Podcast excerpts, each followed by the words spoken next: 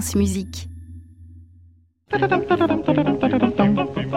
Et c'est déjà l'heure de partir chasser les clichés avec Aliette Delalleux. Bonjour Aliette. Bonjour Saskia, bonjour à tous. Bonjour Frédéric Lodéon. Vous savez, vous m'avez inspiré le cliché du jour. Ce ne sera pas sur le violoncelle pour cette journée Rostropovitch, car je n'en ai pas trouvé. Ils ont de la chance, les violoncellistes.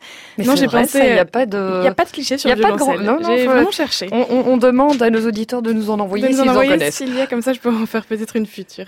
Non, j'ai pensé à autre chose ce matin. Je me suis dit qu'il était évident pour parler de musique classique d'être un expert ou un grand musicien comme vous, Frédéric. Alors, je suis allée vérifier tout cela jeudi dernier. J'ai interrogé trois spécialistes de Chopin et je leur ai demandé ce qu'ils ressentaient quand ils écoutaient sa musique. On écoute leurs réponses. Moi, c'est que je suis pas dans la classe, je suis en Floride. Sur la plage Oui. Et qu'est-ce que tu vois sur la plage Des coquillages. Est-ce que tu les ramasses, les coquillages? Pourquoi tu les ramasses? Parce que faut les ramasser. Et après, t'en fais quoi? Tu les mets où? Bah, je les mets dans une petite bolle pour montrer à cette école.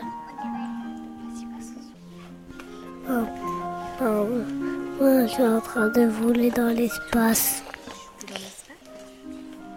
Moi, je rêve de dormir sur un nuage.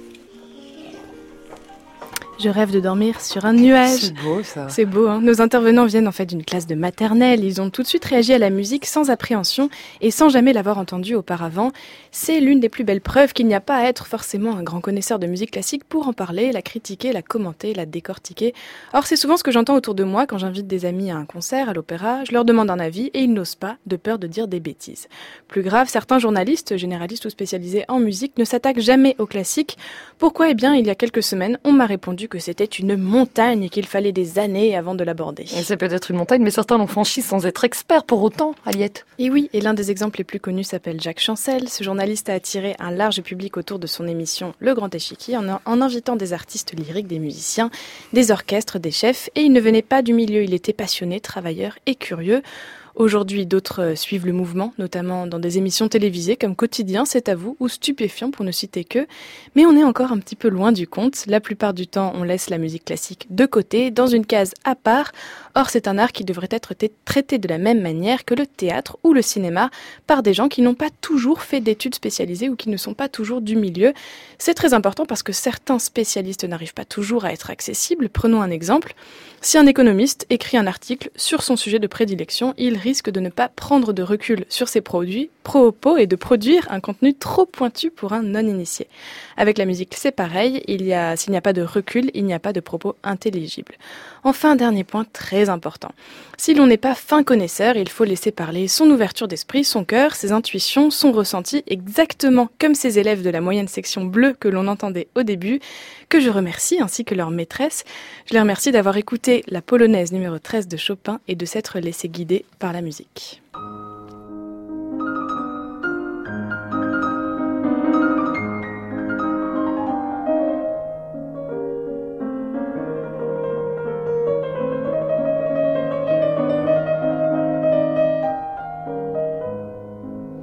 Merci Aliette Delalleux et Frédéric Lodéon. Si vous cherchez des chroniqueurs pour votre émission de 16 heures, vous. avez entendu tous ces enfants qui, je suis sûr, ça ferait une joie de vous rejoindre. Absolument. Je signale comme que Chancel n'était pas critique. Hein. C'était quelqu'un qui invitait les artistes.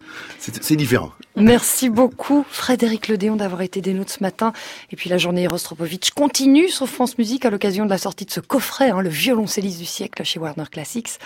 Euh, et puis nous, le, Frédéric Lodéon, on vous retrouve, faites le grand marathon, on vous retrouve à 16h sur les Évidemment, avec grande joie, grande émotion.